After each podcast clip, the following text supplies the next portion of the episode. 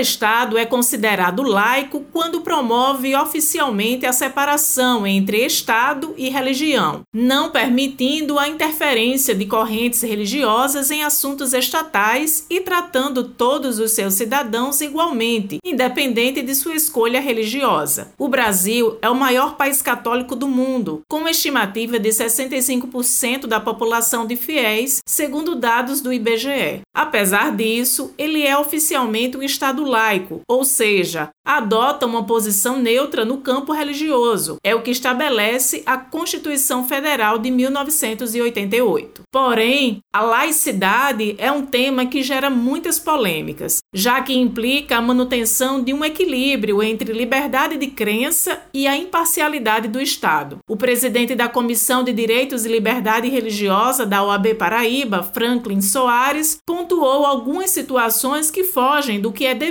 no Estado laico. Existem inúmeras situações onde o Estado laico, como estabelece na Constituição, ele é descumprido. E eu vou citar algumas. Quando a gente entra numa repartição pública, é muito comum a gente ver símbolos de uma determinada religião, que reconhecidamente é a religião majoritária, foi na época do Império a religião oficial, mas que não representa a totalidade do nosso país. Então a gente percebe que, embora o Estado seja laico, existe uma separação entre o religioso e a administração pública. Esta mesma administração pública prefere uma religião. Então isso por si só já é uma ofensa ao Estado laico. Franklin ainda comentou neste sentido sobre a ponderação de direitos fundamentais garantidos pela Constituição. Mesmo o nosso direito à liberdade, no caso, a liberdade religiosa, ele sofre uma ponderação o que é essa ponderação de direitos fundamentais, também conhecida como sopesamento? É você comparar um direito fundamental a outro e ver, naquele caso em concreto, qual dos dois deve minimamente se sobressair para que a Constituição ela seja respeitada. Então, quando a gente olha, por exemplo, o artigo 3